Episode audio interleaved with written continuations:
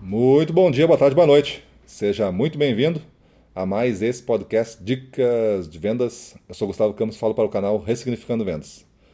E no episódio de hoje, nós vamos abordar a questão frustrações de vendas.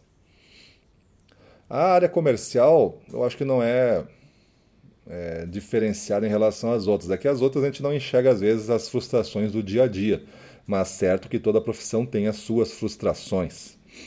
Mas em vendas, eu acho que essas frustrações elas acabam sendo mais contundentes, elas podem nos provocar mais danos se nós não estivermos preparados, porque não é uma frustração de um resultado ou de algum acontecimento, assim, é uma frustração que tem uma outra pessoa geralmente falando contigo, e essa outra pessoa às vezes pode ser desrespeitosa, pode ser muito seca, muito dura, pode não cumprir com a palavra dela, pode te esquecer, pode não lembrar o que tu fez, pode não ser agradecida, pode ser muita coisa. E tu recebe direto dessa pessoa essa essa negativa, né? essa, essa coisa frustrante. Enquanto outras profissões muitas vezes não recebem, acabam só o resultado sendo esse, mas o resultado depois é, de visto, né? depois de compreendido.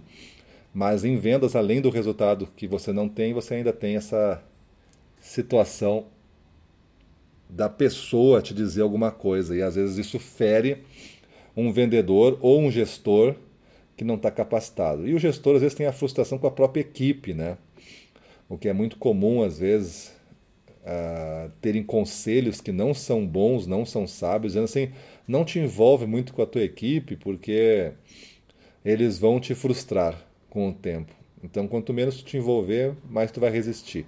É um conselho ruim, esse, acho que tu deve te envolver mesmo com a equipe, conhecê-los profundamente, e aí tu vai saber o que fazer para evitar as frustrações ou até mesmo lidar e entender esse resultado que te frustrou. Para conseguir ajudá-lo, né? Porque ele não fez de propósito, ele fez porque ou não sabe como fazer, ou não teve energia suficiente para transformar o resultado. E aí cabe a nós, gestores, fazer essa transformação acontecer.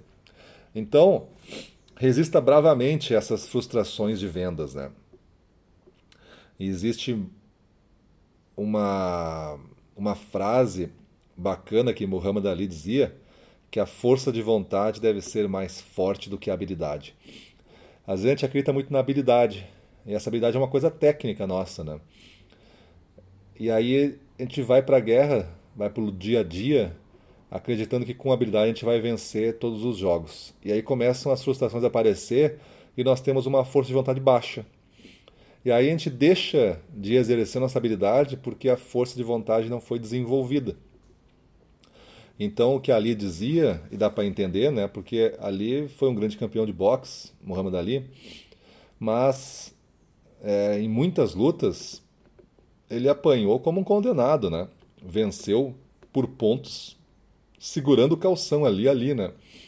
Mas é, por quê? Porque ele teve força de vontade de não desistir, né? De não deixar cair e não levantar. Então esse foi Muhammad Ali dizendo que um grande cara, habilidoso demais, mas com força de vontade para continuar colocando em prática a sua habilidade.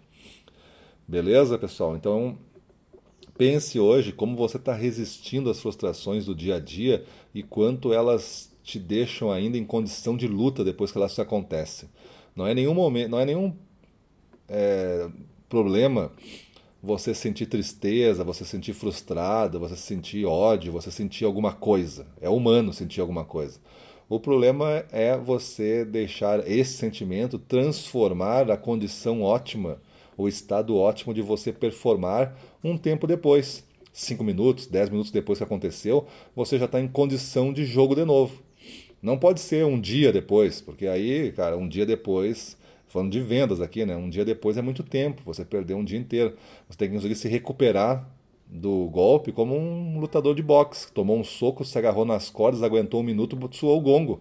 Então é mais ou menos isso. Se você ficar triste, você tem aí cinco minutos para renovar suas esperanças, porque em cinco minutos você entra no cliente e tem que renovar para entrar no estado ótimo e conseguir ter maior probabilidade de você fazer uma venda. Beleza? Então pensa aí, reflete, pega seu caderno de aprendizado e anota suas conclusões sobre isso. que vai ser importante para sua formação aí em vendedor ou gestor de alta performance. Beleza? Então é isso aí. Vamos para a rua, na frente dos clientes, domínio total. Vamos para cima deles.